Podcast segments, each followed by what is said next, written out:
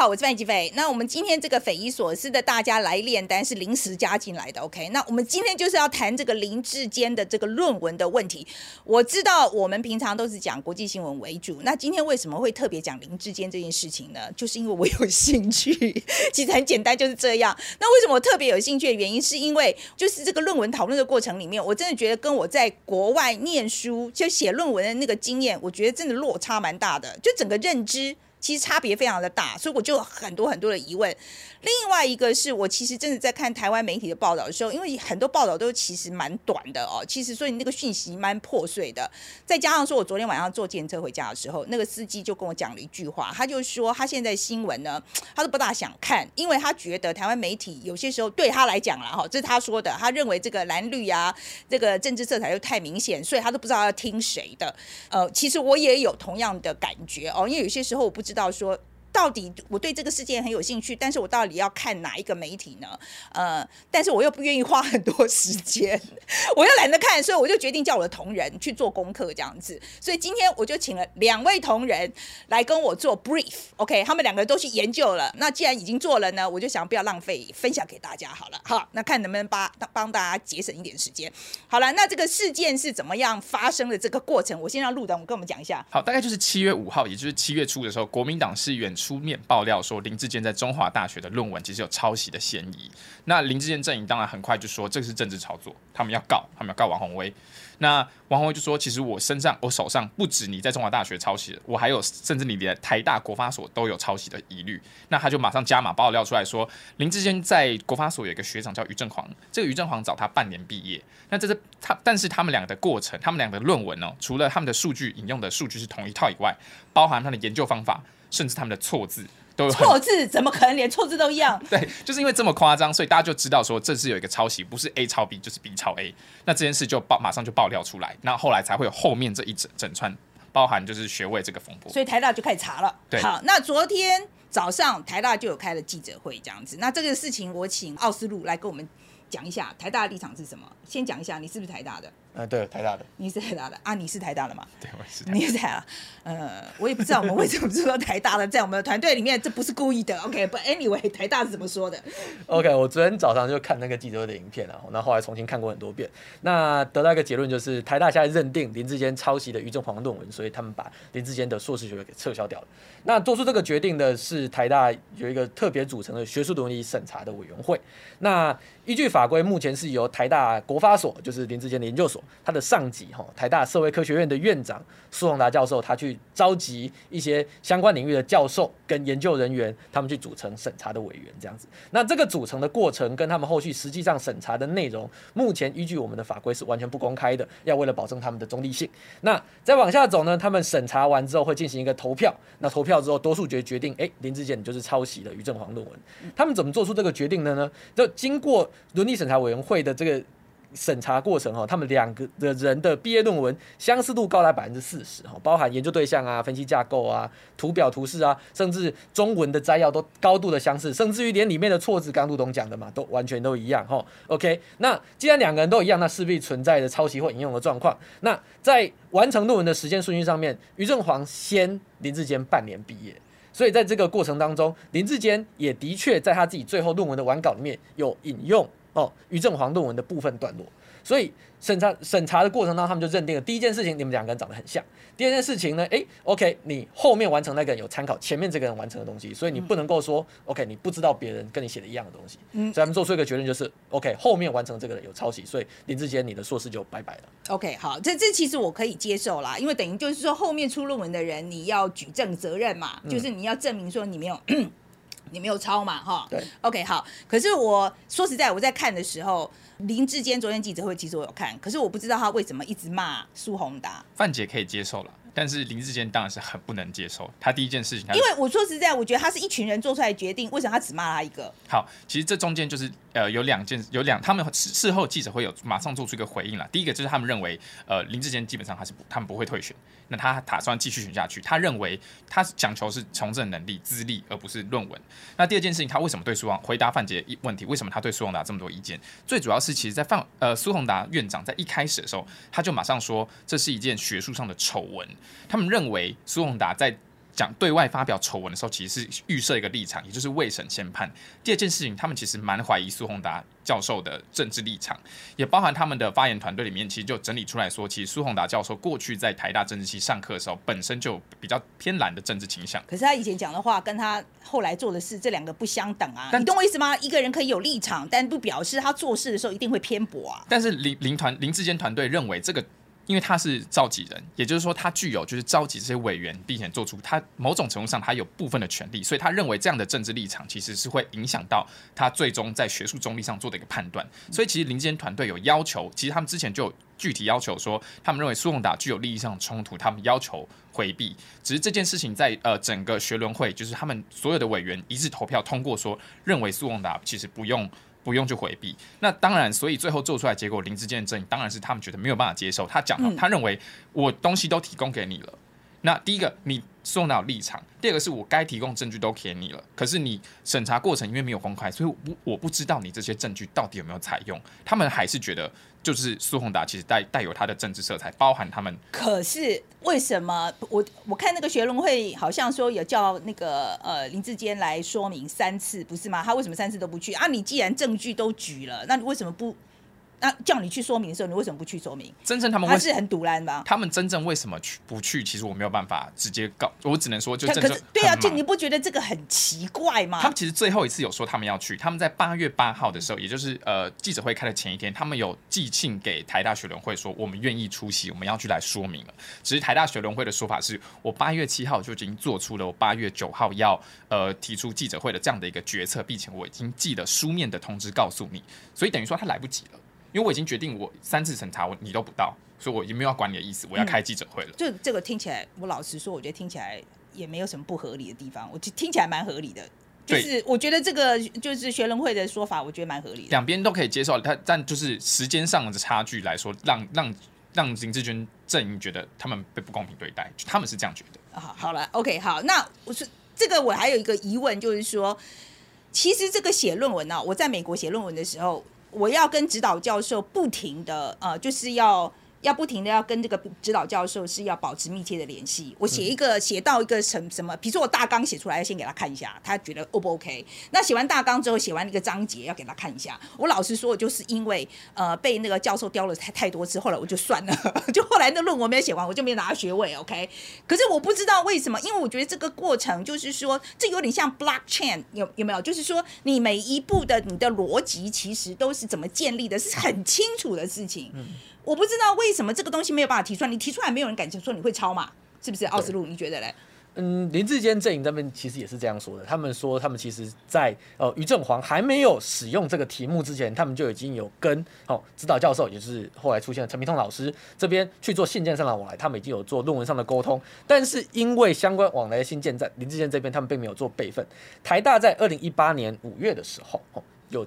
针对校友已经毕业的人的信箱系统去做更新，如果那时候你没有去做备份的话，你所有的信件全部都会消失。对，这点我自己本身的信也是全部都消失的。对，所以在这个过程里面就变成说，诶，林志坚他声称他自己当初的信件跟所有相关的备份都没有留下来，所以他现在变得手边没有足够的证据去证明，诶，他前面有跟哦。陈明通老师之间去做相关的联系，那陈明通这边也有提出一份信件的截图，去证明说，OK，好，早在那个于正煌使用这个东西之前，我就已经有跟林志坚去讨论过论文的过程喽。但这个部分的证据，我们并不知道说，哎，实际上审查委会有没有认定，哎，这个东西就是一个非常重的 hard evidence，就是说证明，OK，林志坚的这个论文构思是在前面的。哦，呃，那我觉得。现在都是现在是什么时代了？说实在，那两边的那个 communications 就是沟通的过程，怎么可能没有一点记录？你不觉得这很可疑吗？其实确实确实是有这种可能的，因为举例来说，像像我自己的学位，我是二零一九年拿的。那其实我们在我在做我的 final project 的时候，其实也是跟教授有很多的往来。但一来这往来的形式不有可能是 face to face，那他就不会留下信件记录。第二件事情是，其实说真的，你要去备份一个你这么久以前的信箱这件事情，其实不是每个人都会想到说，哦，我以后问论文可能会挖出来，就是这种事情。我觉得你要说你完全 keep 住这个记录，其实我觉得是有点难。像我现在在就是。伦敦大学的的信件信箱也不能用，所以其实很多人都不见了。所以当他们他们东西讲有可能是合理，也有可能是对的，因为其实如果你去对三个人，比如于正煌先生，然后呃陈明东教授跟跟那个林智坚市长三个人的说法，其实有时候是对得起来的，只是他们现在就缺乏一个实际上一个 timeline 一个证据说他们就是没有这个东西，嗯、所以就变成一件事，okay. 整件事变成。可是我觉得这个举证责任这个东西是很困难的啦。我说说我说的这个的确是啦，因为我们在法律上也讲，你有举证责任的时候，基本上就等于输了一半了啦哈。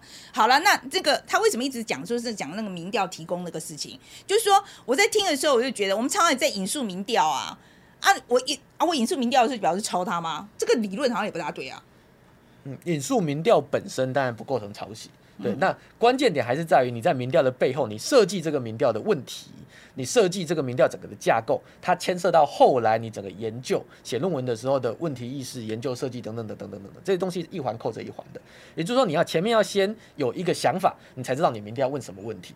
所以林志坚方面的说法就是，我在当初做民调的时候，我就已经有了相关的问题意识，所以我才会在民调里面放这些问题嘛。嗯，对。那所以说，你今天于正煌既然引用我的民调，你等于是会连同后面的问题意识。啊，那以后如果这样子的话，你就你民调不能拿出来啦。如果说你，我意思是说，如果你要你要觉得说这是你的 copyright，这是你的你的独创的话，你就不应该拿出来啊。他的说法是，那你今天既然用了我的民调，那你就要做某种形式上引用，就变成说这是我的 idea。可是他有讲啊，于正煌有讲啊，对，所以他在谢词里面讲了嘛。他有讲啊，因为我们是真的觉得引用这个是 hard，就是民调这个东西它是 hard data 不是吗？它就是 data 嘛。嗯、那怎么样诠释这个 data 才是你的意见不是吗？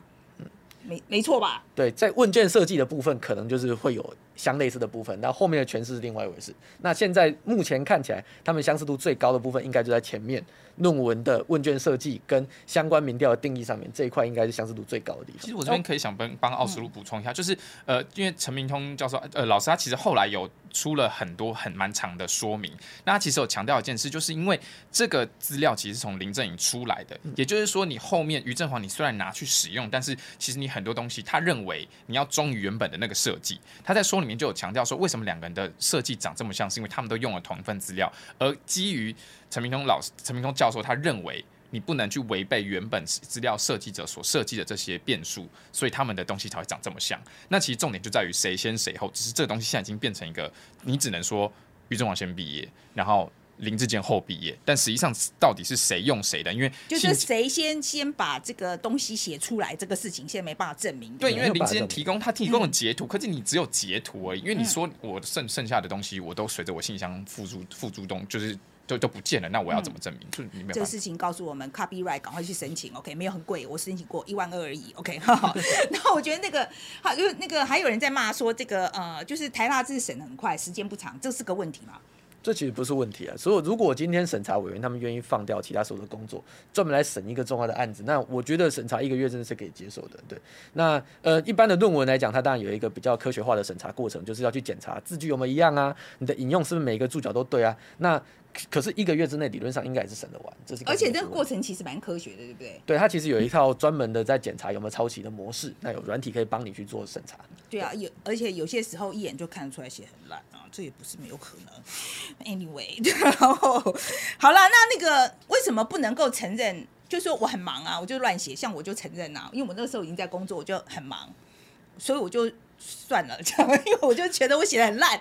好，那我就承认我写的很烂嘛。是在台湾的，我觉得为什么这件事情会搞那么大，是因为在台湾的民情没有办法接受写的很烂，然后这个这个事情就会影响到你接下来你怎么样都选不上了吗？其实不会，其实呃。是因为论文写的烂，选择放弃学位的也有嘛？比方说最简单的例子就是之前国民党参选高雄市长的李美珍嘛，嗯、所以代表说这条路不是不行，他还是可以，你也可以继续选。但我李美珍后来没选上，他后来当然没有选上了。哦，那那可能还是有点影响吧。那现在听起来是有点影响，但我觉得他死不肯放弃啊。但我们要不要忘记一件事情，就是林真背后是有个团队的，而且这件事情是经过其实整个民进党中央都有讨论过，也就是他们在讨论过之后，他们做出来的决议是。很有一个真正很有可能状况是，他们不认为自己有错，也就是他们认为自己是对的。某种程度上，他有也有可能是就是凹到底啊。但有可能，但这是另、嗯、这是两种可能，一种一种状况就是。他们整个团队，包含国民党呃民进党中央，觉得这件事情就不是错的，他们认为他们自己是对，他们是站得住脚，所以他们决定要守住这件事情。第二个可能就像范姐讲的，他经过了计算，他经过了风险计算，认为他继续凹下去也有道理。我们不知道实际情况是哪一种，但是因为我刚刚讲过，其实他们呃陈明通，包含陈明通、于振煌跟林志坚的说法，其实是对得起来的，所以不排除其实就变成说是嗯。就就变成说是，其实大家各自都讲一些真话，而且也没有人真的想。你意思是说，是有可能于正煌跟那个在林志坚他们两个同时写，然后想法也差不多，然后连错字都想的是一样的。当然，这是到时候谁抄谁就是。对 OK，但他们你的意思是说有这个陈明通的意思是说有这个可能吗？他们认为，就我不要讲他们这到底怎么认为可能，但我认为是林智坚团队认为他们真的没有错，他们站得住脚，所以他们决定他们要采取一个跟李培珍不一样的方式，也就是我不要承认我有任何上的错误，而我决定继续。啊，好了好了，然后那那个。我觉得那个什么，这一次还有很多朋友在讨论这个在职专班啊，是不是这样子？这个显示的程度很差啊。可是很多朋友就讲，就是说就很不服气啊，就真的很多朋友说我在职专班念的很认真的，而且他们论论文也是写得很辛苦。所以我在看这个在职专班的时候，你们怎么看？嗯，我觉得以目前台湾的状况，我们要先问一下台湾人到底怎么看待硕士这个东西。如果今天我们大家觉得，哎，硕士的东西，像林志坚阵营他们也讲，就是说，哎，我写不写论文跟我的治理市政的能力没有关系嘛。那现在在我们外面的职场里面，你的职场的能力也不一定跟你学术上的能力有关系。如果今天我们大家都认为，哎，硕士其实是一个可有可无的东西，那或许就不有这么多人说，哦，要逼着自己跑来念在职专班这个硕士的东西。但相反的，现在的台湾就是大家很重视这个东西，所以有很多人愿意在自己下班之后很累的时候跑来那个在职专班。所以对于很多人来说，哎，这个东西是一个呃需要去争取、需要去努力。意思就是说，我只要这呃有这个 title 就好，我只要就是说我有这个硕士学位就好了。那我有没有学到东西不重要。对，他们就是觉得说我需要这个 title，就变成有一种太过文凭主义的概念在里面，所以变成说，在台湾现在变成有一个不好的风气，就是很多人可能会觉得说，哎，我就是拿钱拿时间去换了一个硕士学位回来，至于我的论文是不是写的很扎实，我是不是真的有做到学术工作，那倒是。不是那么重要的事情，但反过来说，我们真的有必要让所有的人都去写一个硕士论文去做学术工作的预备军吗？这是另外一个可以问的问题。那在国外有一些状况，就是，诶，我有一些硕士学位，我就不要求你一定要写论文，但我要求你交一个跟你这一个学位跟你自己本身职业的专业有关系的作品，一个实作的成果出来，来代替你原来应该要缴交的论文。哦，那或许这会是台湾一个未来可以变的方向，也说不定。我对，我觉得那个谁，你你不是就是你的硕士论文好像就不是用写的吗？对，其实我就不是写论文，我就是拍两支纪录片。然后呃，我帮奥斯陆补充一下，其实呃，国外讲在职专班，国外有这种东西，就是我们的我们的我们的 program 其实有分 full time 跟 part time。那其实我觉得重点关键在于，他认为说你算是 part time，你可能来的时间你只有 full time 的一半，但重点在于我可以延长你休业的年限。但是你对于学术的要求，他们两者是一模一样的。因为我我的证书发出去之后，我不会标注你说你是 full time 还是你是 part time，所以就是在学术上要求一样。我拉长了休业期，我体谅你的工作很忙，所以我拉长了休业前线。可是我觉得那个标准，我觉得是要恒定的，这才是台湾现在比较常会碰到问题。因为你如果说真的，我真的觉得那个标准要有啦。就是说，你今天比如说今天这是这个学校，比如说真的是台大的这个硕士好了，应该有一定的水准吧？是不是？我觉得是这样，没错。我觉得是这样子啦，而且我说实在，我们在美国念书的时候，我们也很多学校都为了赚钱啦，其实都会呃，比如说他收学生的时候，的确门槛把它降低一点。但是门槛降低，并不表示你的这个在学校学的过程，或者你教了成品的教那个标准，也就是说。进来的门槛可以降低，但是你出去的门槛不能够不一致啊。所以才会有说，就是你进得来，你不一定出得去这个状况。对呀、啊，我觉得这我们在美国也是一样，收了很多很多学校收了很多那个外籍学生啊。那的确是我们的英文程度没有那么好，那修业时间会比较长。但是像我就是没有办法毕业，就是没有办法毕业啊！我意思就是说，他的那个标准应该是要一致的啦。不管你怎么样，你拿到那个证书的时候，那这个才是一个。我觉得你如果说你这个学校重视你的声誉的话，这个这个标准是重要。好，那那你们两个都是念台大了，我问你们意见好了。那你们觉得这个台大这次声誉会不会因此而受到影响？我觉得还好哎、台大大多数人学生也好，老师也好，都是自己在做自己的事情。对，所以所以你觉得他们根本觉得这个就是对，这是别人家的事情，这是别的研究所的事情。别的哦，就意思就是说，我们家研究所很严格，对对对，可是他们每个人都会觉得我们家比较严格。那他们这个这个国发所，你意思就是说国发所没有，我绝对没有这样讲，我 绝对没有这样讲。OK 好啊，你觉得嘞？我觉得不会啦，我觉得大家其实你可以看出来，这次事件就是呃林正英选择攻击苏宏达，大家其实很不买账，就是某种程度上代表说，其实整体社会对于呃台大信任还是高过于对政治人物或是我们特定一点说民进党的信任。我觉得反映出来是这个状况，所以我不认为台大会因为这样有什么很明显的声誉受损。OK，好吧。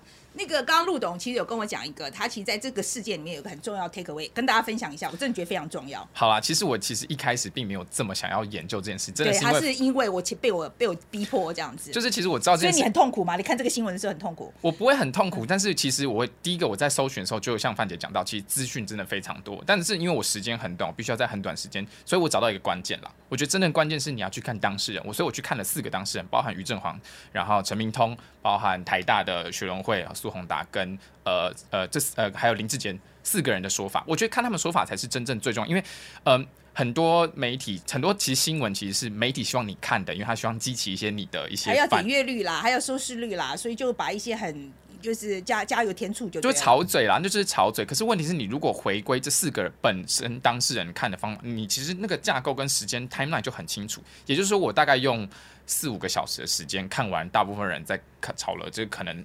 两个礼拜、三个礼拜的新闻，我觉得这个才真正最重要。就是你如果去看当事人，因为当事人他们其实是有自己的想法，然后他们也会有自己的一些呃限制，他们没有办法讲得太夸，没有办法像名嘴或者像一些想要炒作人讲得太夸张。那这样你在看的时候，其实你很快就可以抓到事物的核心，而你就不会觉得说哦这件事情谁他，你就不会被被这些情绪带着走，觉得说。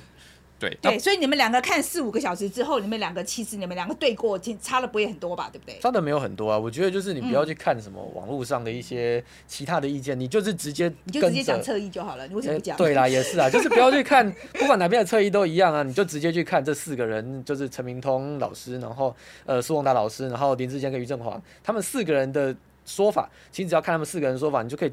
尽可能的去接近，就是说，OK，到底实际上发生什么事情，那你就可以形成出自己的看法。对啊，我自首一下，其实因为我一开始来看的时候，有人就讲说，哦，陈明通指导了一百五十多个学生，嗯、那我心里想说，哇，这个数字很夸张哎，这是不是你一个你如果可以一次指导这么多学生，是不是代表其实你的很水？对，很水，你就是等于是绿营的。的学学位影印机嘛，就是你就发出是绿营，他只收绿营的学生。重点就在于，我后来去看了他的说明之后，才发现其实他一百两百，他总总共是只知道两百人啊，在这两百人，其实他三十年的学术生涯里面，其实好像还好嘛。对，而且第二件事，他声明里面说，其实他的学生不止绿营的，他蓝也有，甚至他连就是中国籍的人他都有的学生他都有收。所以其实有时候你真的去看当事人的说法，你就会避免掉很多其实你的刻板印象跟你的误区所造成出来的这种，就是而且我觉得有时候时候很重重要的重点是。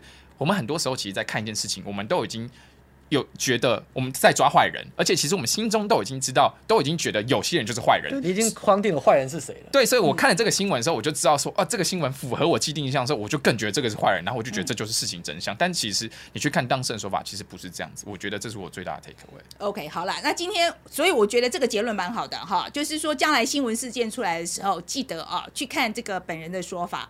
呃，也欢迎大家来跟我们讲一下哦。就是说，像我们这个，我们其实这个有点像那个懒人包嘛，大补贴。反正总而言之，就是说，我们去看很多新闻，然后我们大家来分享一下我们自己的看法，这样子，不是说真实的情况就是这样哦，哈。就是你懂我意思吗？好，大家大家真的这一点要分辨的非常清楚。我们还是看了别人报道之后，只是来告诉大家我们看到的东西。好，那今天到这边，谢谢大家。